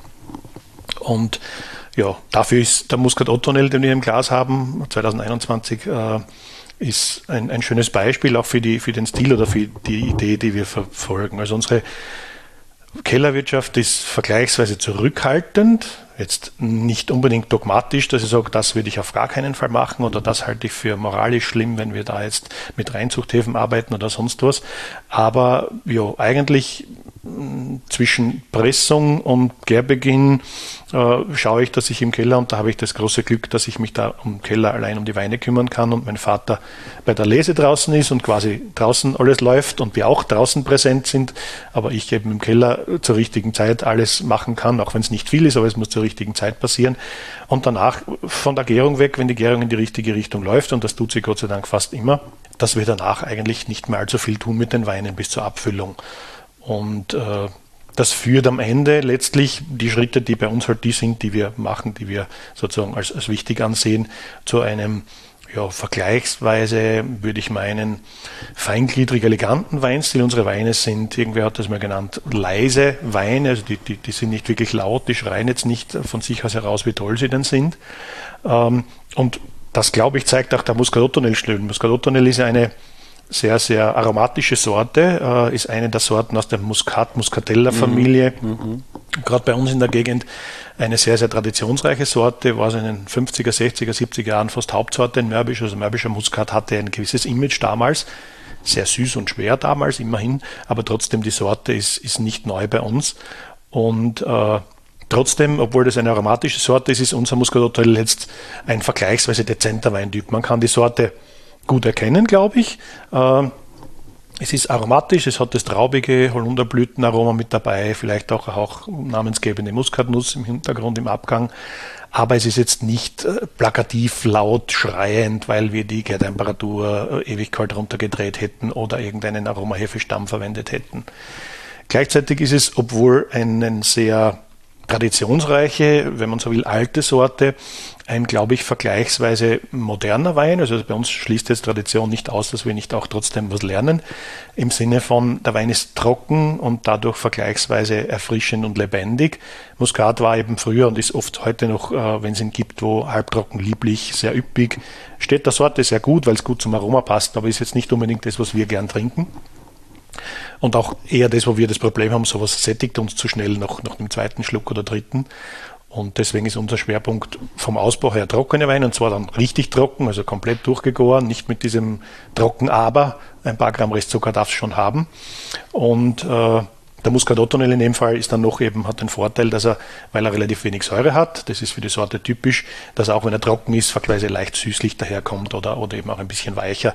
Das heißt, wenn zu uns jemand kommt und sagt, ich hätte gerne so was Halbtrockenes, sage dann ist jetzt nicht unbedingt unser Stil, aber probieren Sie einen Muscat, ich glaube, mit dem werden Sie trotzdem leben können. Weil sehr viele Leute ja nicht unbedingt was Zucker mit Zucker haben wollen, wenn sie sagen, sie wollen was halbtrockenes, sondern sie wollen nur, dass es nicht sauer schmeckt. Das ist ja deutlich säureärmer als Muscatella. Ja, das ist Sorte, das ist typisch ja, für die Sorte. Ja, ja. ja. Bei Muscatella trocken ausgebaut, das ist, das kann dann manchmal zu einer Diskrepanzerfahrung führen. Ja, diese, diese aromatische, leicht süßliche Nase assoziiert bei vielen. Jetzt wird es auch am Gaumen ähnlich. Genau, ja. Und dann kommt es brutal. Ja, ja. Und deswegen habe ich mir gedacht, der Wein ist so jetzt nicht unser, unser Hauptwein im Sortiment, äh, auch jetzt gar nicht mehr unbedingt, würde ich sagen, die ganz große Stärke der Region. Also aromatische Sorten gibt es überall und es gibt überall gute und schlechte. Ähm, aber er zeigt eben vieles, er zeigt bis zu einem gewissen Grad Tradition, dass wir eben auch äh, Tradition für uns durchaus wichtig ist. Er zeigt, dass man mit der aber auch modern umgehen kann. Ich glaube, von der Art her dieses nicht übertrieben intensive, selbst bei einer Aromasorte, dieses trocken, doch eher feingliedrige, zeigt, glaube ich, recht schön unsere Idee von Wein. Ja, und es ist ein Terrassenwein oder ein Aperitif. Genau, ja. Und, und ist eben tatsächlich auch so, dass wir in unserer Betriebsgröße es uns dann doch noch erlauben können, auch ein wichtiger Teil unserer, unserer Philosophie, wenn man das so nennen möchte, oder auch einer, ein wichtiger Teil der Freude am Beruf, dass wir die Weine so machen können, wie wir sie gern trinken mhm. äh, und dann auch eben uns Leute suchen, die ähnliche Geschmacksvorlieben haben wie wir. Das würde, wenn jedes Monat 20, 30, 50, 100.000 Euro Lohn kosten und was auch immer noch rausgehen müssen, weil der Betrieb so groß ist und so viele Mitarbeiter da sind, würde man sich aus betriebswirtschaftlichen Gründen nicht mehr leisten sollen und, und dürfen, weil da muss natürlich auch äh, sich einiges mehr bewegen. Da müssen dann auch einzelne Weine zumindest dabei sein, die auf ein Geschmacksbild, auf einen Mainstream-Geschmack hin äh, vinifiziert sind, was jetzt nichts Verwerfliches und Schlimmes ist, absolut nicht.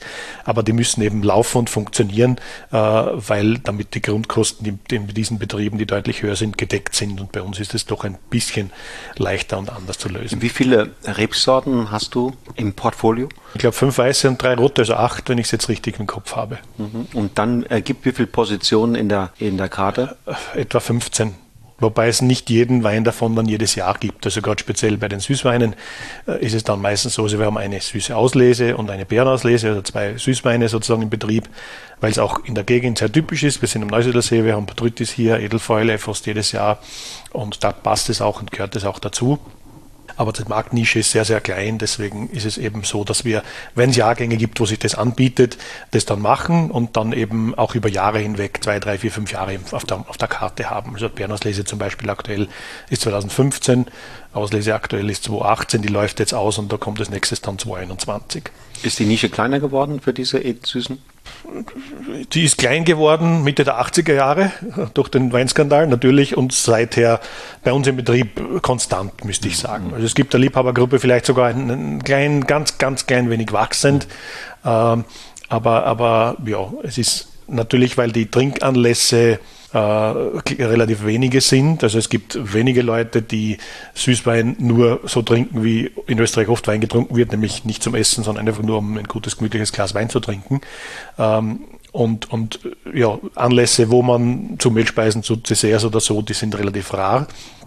Deswegen ist, ist es eine kleine Nische, äh, aber eine umso schönere Nische.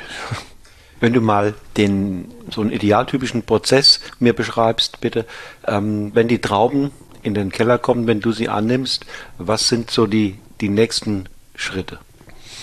Äh, wir ernten von Hand. Ähm, wir bringen die Trauben Wagen für Wagen, das heißt im Prinzip alle zwei Stunden ungefähr 1500 Kilogramm Trauben, je nachdem wie schnell oder langsam die Lese geht, nach Hause und pressen dann auch sehr oft Wagen für Wagen.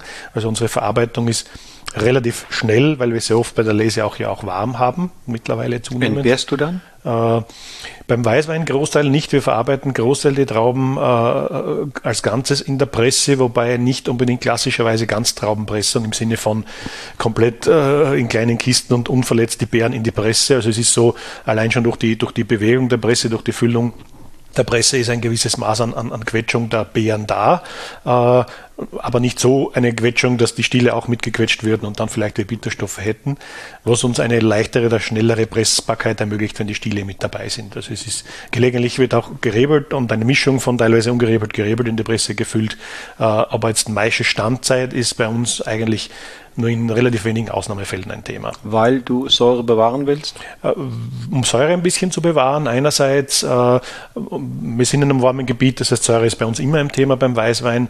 Auch sicherlich ist es ein, ein wichtiger Teil dieses, dieses vergleichsweise leicht, elegant, fein wirkenden Stils, weil natürlich mit Maischestandzeit man nicht nur Aromatik, sondern auch äh, Extraktstoffe bringt, sprich fülligere, breitere Weine, einen anderen Weinstil hat. Äh, und das wir bei, bei einigen oder beim Großteil unserer Weine so nicht unbedingt anstreben. Ja, dann geht es in den Keller durch Schwerkraft. Äh, dort steht der Weißweinmost dann über Nacht. Ähm, dort kann ich dann richtig gut kühlen. In der Presse geht das nur, da bei den, bei den Trauben geht das nur improvisiert oder quasi nur über andere Wege. Das heißt, da ist dann ganz wichtig, dass wir da dann auf verträgliche Temperaturen kommen, auch für die Weiterverarbeitung. In der Regel werde ich da oder gebe ich da dann beim Weißwein auch eine, eine äh, ein bisschen Bentonit. Das ist äh, ein Tonmineral, das die Eigenschaft hat, Eiweißstoffe aus dem Most zu, zu, entfernen oder aus dem Wein, der später vielleicht im, im, im Wein zu Trübungen kommen, führen könnte. Und äh, ja, danach geht es am nächsten Tag noch 12 bis 14, 16, 18 Stunden Standzeit, wo sich die Trubstoffe absetzen. Äh, relativ klar, aber jetzt nicht blitzblank in den passenden Gärbehälter. Also ich arbeite nicht mit Enzymen bei der, bei der Trauben oder auch nicht bei der, bei der Mostverarbeitung. Das heißt, dadurch äh, sind schon einige der Pektine, die in den Most drinnen sind, immer noch da. Das heißt, es wird nicht so blitzblank, dass sich alles so absetzt, dass der Most äh, spiegelklar wäre, was ich auch nicht unbedingt haben möchte, haben muss. Vergoren Weißwein dann großteils bei uns im Stahl. Ähm, Wir haben auch eine relativ große äh, Sammlung von, von Holzfässern, die sind zum Großteil von traditionellen großen Holzfässern bis das älteste derzeit aus dem Jahr 1950.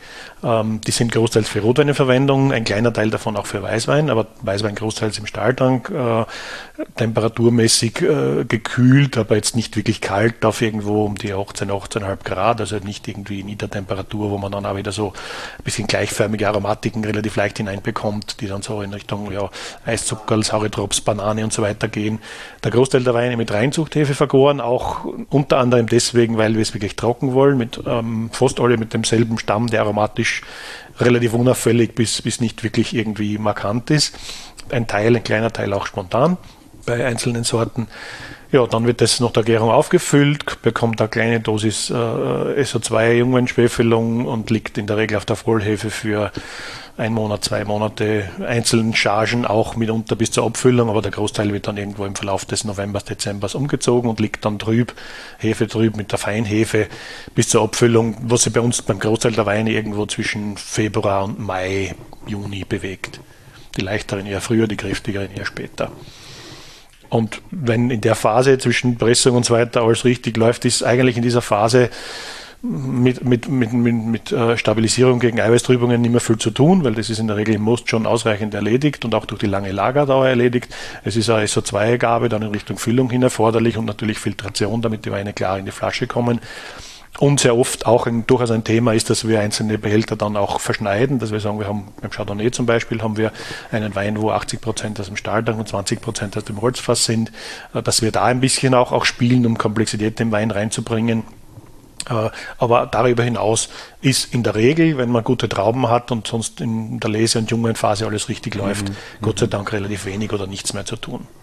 Welches Filtersystem setzt du ein? Dadurch, dass wir sehr spät, relativ spät, also für unsere Region relativ spät abfüllen, äh, sind die Weine dann von alleine schon so weit, so klar, dass ich eigentlich großteils dann mit Schichtenfilter das mhm. Auslangen mhm. finde. Das ist das flexibelste und simpelste System. Gelegentlich. Kieselgur brauchst du nicht. Äh, gelegen, doch, also wenn ich, wenn ich jetzt ein bisschen früher fülle oder jetzt eine größere Charge von einem Wein habe oder so, dann habe ich ja, also ich habe gar keinen eigenen Kieselgurfilter, aber dann habe ich einen, einen Kollegen, der mhm. das für mich macht, aber das ist also bei einzelnen Teilbereichen, sage ich jetzt mal. In der Regel bleibt der Wein so lange möglichst äh, so trüb wie möglich bis zur Abfüllung hin eigentlich. Und das machst du im Grunde genommen über die verschiedenen Rebsorten hinweg oder sagst du, naja, für den Muscat Ortonell wird das so passen, bei, einem, bei einer anderen Sorte wird es auch ein bisschen anders? Relativ wenige Unterschiede eigentlich. Also der, der, größere Unterschied, der größte Unterschied, die größten zwei Unterschiede sind wahrscheinlich einerseits der Fülltermin, dass wir also alles, was kräftiger ist, Chardonnay, Pinot Blanc, äh, Leiterberg Weiß, also der auch ein Pinot Blanc ist von einer Riede, der äh, eher später und auch länger auf der Hefe, vielleicht sogar teilweise auf der Vollhefe. Und das, was leichter ist, eher früh in die Flasche. Und dass wir halt dann auch eher bei den kräftigeren Weinen vielleicht äh, mit einem kleinen Anteil aus dem entweder großen oder zum Teil auch kleinen Holzfass spielen. Ich habe gesehen, du hast noch einen zweiten vorbereitet. Mhm. Da steht sogar eine Ried drauf. Ja. Ried Wieser. Genau, ja. Also wir sind seit, seit Beginn an bei Leiterberg DRC, also seit es ein DRC-Weinbaugebiet ist, und äh, haben von Anfang an auch immer die Riede mit drauf gehabt, früher ein bisschen kleiner, auch um diesen Missverständnissen, die es teilweise auch bei dir vorher, glaube ich, gegeben hat, dass wir, haben jetzt Weine im Leitergebirge haben oder nicht, um die ein bisschen zu, zu quasi denen vorzubeugen, um zu signalisieren, es ist Leiterberg DRC, aber es stammt aus einem Märbischer Weingarten, aus einer Märbischen Märbischer Riede. Das ist die Riede Wiese, das ist von unseren Hangstufen, also es sind zwei Hangstufen in den besten Lagenzonen, die wir zum See hin haben. Die untere Hangstufe ist äh, Weißburgunder, Mitte der 70er, Ende der 70er Jahre gepflanzt von meinen Großeltern noch. Hm ich sagen 2020, den wir jetzt probieren. 21 ist jetzt seit zwei Wochen, glaube ich, ungefähr in der Flasche, war bis kurz davor eben im großen traditionellen Fass auf der Vollhefe und ist jetzt, braucht noch ein bisschen Zeit und kommt auch erst dann im, Haupt, im Herbst im Verkauf. Ja, hat natürlich ganz klar mehr Body, ne? Strukturierter, hat, hat, hat mehr Druck im Finale, also das sind schon ein paar Dinge, die sofort auffallen. Und natürlich auch eine viel dezentere Aromatik. Ja, Natürlich, also das, das sind die gravierenden Unterschiede auch von der, von der Idee vom Wein. Die, die, die Verwandtschaft zum Muskat ist vielleicht, dass es, auch wenn es kräftiger ist, immer noch ein vergleichsweise feiner, glaube ich, Weintypus wirkt. Das ist jetzt nicht einmal nur unser Betriebsstil alleine, sondern das ist schon auch die Idee eben von Leiterberg. Auch mit zum Beispiel der Grund, warum unser weißer äh, Herkunftswein, also der C-Wein eben nicht ein äh, Chardonnay aus dem neuen Holz oder ein Pinot Blanc aus dem neuen Holz ist, weil man damit ja erst dann wieder trotzdem äh, also quasi dieses fein elegante, auch die Mineralik mit Toasting, Röstaromen und so weiter ver verstecken würde.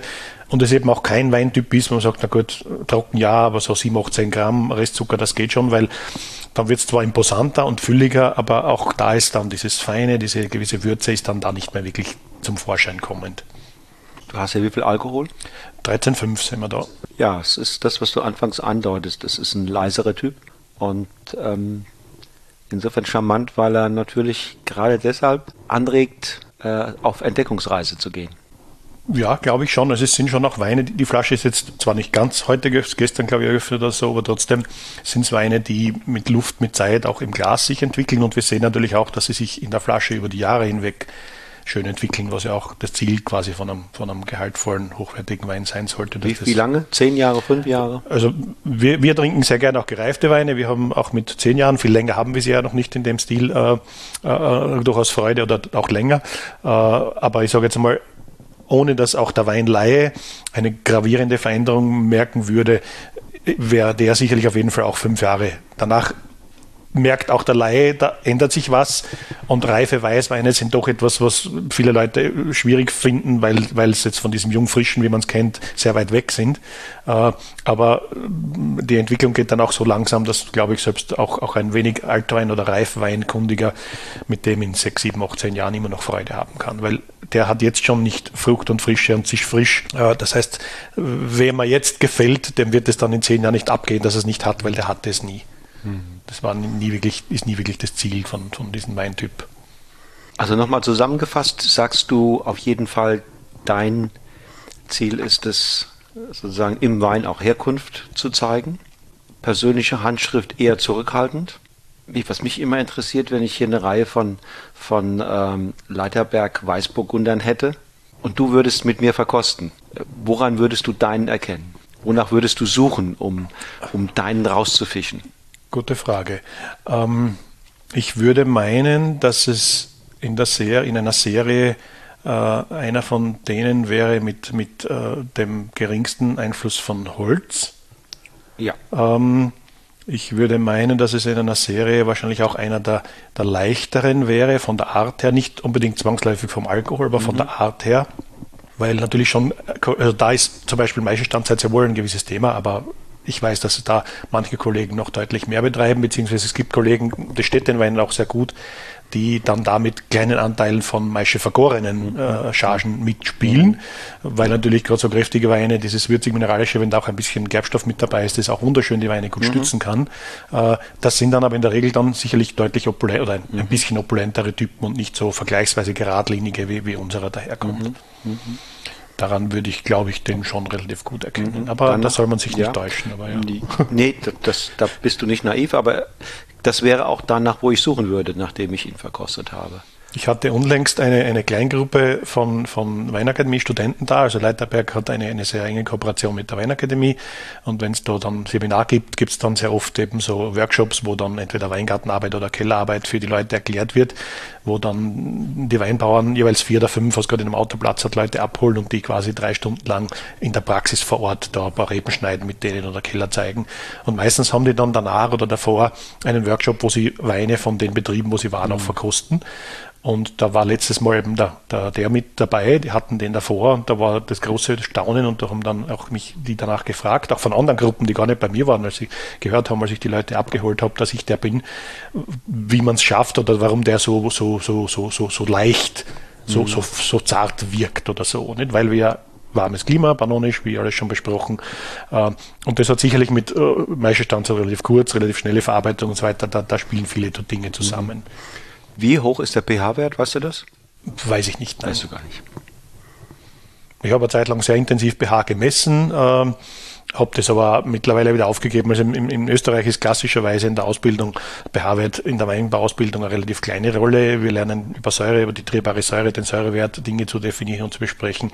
Dass der pH-Wert natürlich andere Dinge und auch teilweise mehr Dinge aussagt, habe ich dann später gelernt. Ich habe das dann auch eine Zeit lang sehr intensiv gemessen bei den Trauben, nicht nur Säure und Zucker, sondern auch pH-Wert und habe es dann irgendwann wieder, wieder aufgegeben, weil der Zusatzinformationswert für mich nicht groß genug war, als ich mit dem mir auch noch angetan hätte. Mhm. Und jetzt, glaube ich, ist mein pH-Meter nicht einmal mehr funktionsfähig.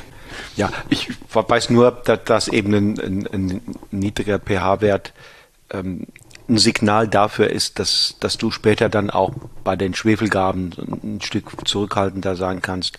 Ja. Ist ein Indiz, nicht, nicht alleine das, aber äh, die mikrobiologische Stabilität ist bei einem niedrigen pH-Wert, wie du selbst weißt, ja höher als bei einem, bei einem hohen pH-Wert. Ja, aber das, wird, das wird, ist bei Rotwein noch spannender, deswegen kostet man jetzt ein Rotwein, äh, als beim Weißen, weil, weil da der hohe pH-Wert und dann zwei Jahre im Fass mikrobiologisch noch problematischer ist, dass sich da dann irgendwelche Britannomyces, also Pferdeschweißdinge oder sonstiges äh, mit in den Wein hinein äh, äh, siedeln sozusagen. Ähm, da ist, da ist dieser, diese Tatsache, dass eben SO2-Gaben besser wirken, wenn der pH-Wert niedriger ist, ein wichtiger Faktor. Und da ist es tatsächlich so, also jetzt ungemessen oder aktuell ungemessen, aber von früher her weiß ich es, dass Blaufränkisch grundsätzlich eine relativ säurereiche Sorte auch ist und dementsprechend niedrigen pH-Wert hat, dass wir da relativ wenige Probleme haben. Und was auch dazu beiträgt, dass die Weine, obwohl sie sehr opulent sind von, von der Reife her, trotzdem durch die für Österreich fast ungewohnte Rotwein hohe Säure äh, relativ äh, auch da dieses feingliedrige, dieses nicht einfach nur üppig schwer, sondern immer auch leichtfüßig Lust auf ein zweites Gläschen machende durchaus auch ein wichtiger Faktor ist für unsere Herkunftsweine. Das ist jetzt Blaufränkisch von der Riede Goldberg, das ist die Hangstufe über dem Wieser sozusagen, ein bisschen karger, wie das üblicherweise so ist, auf Hang weiter oben. Da ist es tatsächlich jetzt ziemlich äh, rein Schiefer, Quarz, Gneis, also am Oberboden ist es auch äh, Braunerde oder was auch immer, aber bald einmal drunter oder auch aufgemürbt an der Oberfläche sieht man eben Schieferteile, wie man es hier, wir haben es am Tisch hier liegen, da kann ich das nachher zeigen wie das ausschaut. Äh, und das wiederum ist beim Blaufränkisch eben so, dass das auch die Weine schon sehr, sehr stark prägt. 19 hast du ausgeschenkt. Mit der kleinen Zusatzbemerkung, dass ich ihn mir kühler noch besser vorstellen kann. Ähm, hat er ja ein super, ein super schönes Mundgefühl. Ne?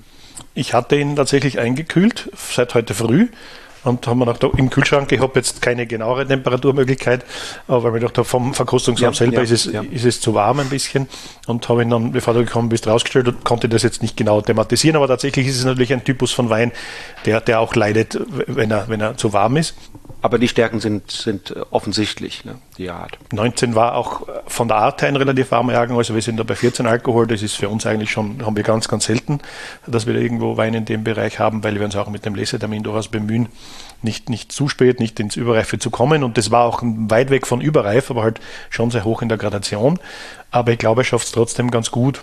Letztlich auch über die Säure, wie gerade schon vorhin gesagt doch noch vergleichsweise fein zu wirken. Wir sind da jetzt im Barrikausbau, tatsächlich also in 225 Liter Fässern, allerdings äh, zu zum 80 Prozent äh, alt, im Sinne von nicht nur zweitbefüllt, sondern auch drei, vier, fünf, sechs Mal verwendet, also wirklich bis an die Grenze dessen, wo es geschmacklich gar nicht mehr relevant ist. Und 20 Prozent sind dann auch wirklich neues Fass dabei. Also bei dem Jahrgang habe ich mir gedacht, okay, der verträgt schon auch ein bisschen neu. Die meisten ja Leiterberg Weiß haben wir tatsächlich, äh, Leiterberg Rot haben wir tatsächlich wirklich nur aus älteren Barriques gefüllt und bei der auch na, die 20 Prozent mit sehr wenig Toasting, also ganz unterschwellig im Hintergrund, die verträgt er schon, die tun dem sicher auch gut. Passt. Sagen doch die Österreicher, gell? Passt. Genau, ja. Das freut mich, dass es passt, ja. ja. Was hast du da für eine Auszeichnung? Award? Das ist der Weinburgenland Award, der da jetzt auf der Flasche drauf klebt. Das ist relativ neu. Ähm, es gibt im Burgenland wie in, in fast allen anderen Weinbaugebieten, wahrscheinlich im deutschsprachigen Raum, äh, eine Weinprämierung der Landwirtschaftskammer. Und die hat das große Problem, ich glaube, sowohl in Deutschland als auch in Österreich, dass äh, die geschmacklich von der Stilistik her sehr stark die, sage jetzt einmal, Mainstream-minifizierten Weine in ihren Punkten, in ihren Bewertungen begünstigt. Und auch, dass oft die Einreichtermine sehr früh sind, wo sehr viele äh, der Weine, die, sage ich jetzt mal, in eine andere Richtung gehen, gar noch nicht gefüllt sind, also man die gar noch nicht einreichen kann. Und deswegen hat die burgenländische Weinwerbung vor ein paar Jahren ergänzend zu diesem Bewerb, den es immer noch gibt, äh, eine, einen Verkostungsbewerb äh, ausgerufen, um bewusst auch die anderen Weine, also bis hin zu Orange Wines, bis hin zu Riedenweinen beim Blaufränkisch und so weiter, auch Weißweine natürlich mit hinzukriegen, auch natürlich die, die Weine Weinbauernkollegen, die Betriebe, die renommierteren Betriebe, die, die sagen, mit meinem Stil passe ich nicht in die Landesweinprämierung, die dann aber dort präsent, präsent sind und äh, die dann gemeinsam mit der Prämierung, Landwirtschaftsprämierung, äh, ähm, so quasi den, den burgenländischen Wein repräsentieren. Weil wenn die dort nicht dabei sind, fehlt natürlich als Aushängeschild dem Burgenland etwas wenn jetzt äh, die berühmten Betriebe gar nicht einreichen oder wenn die Weine, die später gefüllt werden oder im Stil etwas schwieriger sind und etwas mehr Luft brauchen, wenn die gar nicht mit drin sind. Und als Ergänzung dazu gibt es diesen Bewerb und da sind wir in der Kategorie der Blaufränkische mit Herkunftsmetritenbezeichnung sind wir am dritten Platz gelandet. Das ist diese Medaille da. Verstehe. Überraschend oder hast du damit gerechnet? Ähm, mein Gott, rechnen. Also die ersten zehn, also unter den ersten zehn, wer dann erster oder zehnter ist, das ist Glückssache bei jedem Wettbewerb. Mhm. Das weiß jeder Weinbauer auch selber. Äh, dass, dass der gut ist, der Wein, und dass uns da mit dem Wein was gelungen ist, das war eigentlich schon klar. Ja, eigentlich schon bei den Trauben in Wirklichkeit. Und bei der nach der Pressung, noch vor dem biologischen Säureabbau, war man da schon sicher, dass wir so etwas noch selten im Keller hatten mhm. in, der, in der Liga. Und ja, also von dem, weil also ich neige jetzt nicht unbedingt, hoffe ich, glaube ich, zu, zu Überheblichkeit und übertriebenem Selbstvertrauen, aber bei dem war ich mir schon relativ sicher, dass da schon was ganz Gutes gewachsen ist. Weil es ist gewachsen im Keller, habe ich nicht allzu viel getan dazu, also es kommt schon von draußen. Und der hat ja noch eine gute Zeit vor sich. Der hat noch Zeit, also der ist, der ist ja noch, noch erst am Beginn, ganz klar. Ja, ja. absolut. Und wie geht es im Weingut Fiedler Grenzhof weiter? Was sind die nächsten Projekte? Was schwebt dir da? Was geht dir durch den Kopf? Naja, die nächsten Projekte, es ist wie fast jedes Jahr, wenn die Lese vor der Tür steht, gibt es Überlegungen, mal irgendwas was Neues auszuprobieren, was anderes oder irgendwas anders zu machen bei einzelnen Chargen, wo der Großteil dann davon so quasi auch wieder sang- und klanglos sich erledigt hat weil ja, wenn man, wenn man in seiner Weinherstellung, in seinem Weinweltbild so gefestigt ist, dann ist auch man so konservativ, dass man jetzt nicht sofort alles gleich wieder umstößt. Gelegentlich aber dann doch Dinge kommen und sagt, okay, ja, da könnte man was machen. Also es gibt eine Idee, heuer einen, einen mal einen Wein, eine kleine Weincharge zu machen, so wie wir es so noch nicht gemacht haben. Ob es die auch jemals in der Flasche geben wird oder nicht, wird sich zeigen. Ähm, Ansonsten mal schauen, dass wir die restlichen Arbeiten im Weingarten jetzt die nächsten Wochen noch hinkriegen, dass wir es dann in der Lese auch gut nach Hause bringen können. Und ja, dann harren wir der Dinge, die da uns im Herbst dann alle hoffentlich oder hoffentlich nicht an Herausforderungen da auf uns zukommen werden. Bernhard, ich wünsche dir für all diese Projekte viel, viel Glück. Dankeschön. Dass die Befürchtungen nicht überwiegen, sondern die Hoffnungen und die gute Aussicht auf die Zukunft. In diesem Sinne, vielen Dank für das, für das Gespräch und ähm, auf bald. Herzlichen Dank für deinen Besuch. Gerne. So, ihr Lieben, das war die Podcast-Episode mit dem Mörbischer Winzer Bernhard Fiedler. Seine Weine bekommst du aktuell wohl nur in Österreich. Dann am besten gleich bei ihm selbst. Denn der Grenzo Fiedler ist ein ganz typischer Selbstvermarkter. Die nächste Episode von Genuss im Bus geht planmäßig am 23. September an den Start. Dann ist Frank Schindler vom Traditionsweingut Esterhazy zu Gast. Binnen kürzester Zeit hat er den Tanker Esterhazy für die Zukunft flott gemacht. Modernes Winemaking gepaart mit klassischer Handwerkskunst und biologischer Bewirtschaftung. So präsentiert sich das traditionsreiche Weingut Esterhazy, nachdem Frank Schindler die Geschäftsführung übernommen hat. An seiner Seite weiß er ein junges, ungemein motiviertes Team. Gemeinsam mit dem Kellermeister Robert Grammer hat er die Stilistik der Weine verjüngt, barocke Fülle durch Frische, Präzision und Geradlinigkeit ersetzt. Im Interview lässt er hinter die Kulissen blicken und erläutert, welche Pläne er für die Zukunft hat. Super spannend kann ich versprechen. Deshalb freue ich mich sehr, wenn du am 23. September wieder einschaltest, wenn mit Frank Schindler ein ungemein dynamischer Mensch und visionärer Unternehmer am Mikrofon Platz nimmt. Für heute sage ich Tschüss und auf Wiedersehen und nicht vergessen, lass es dir schmecken.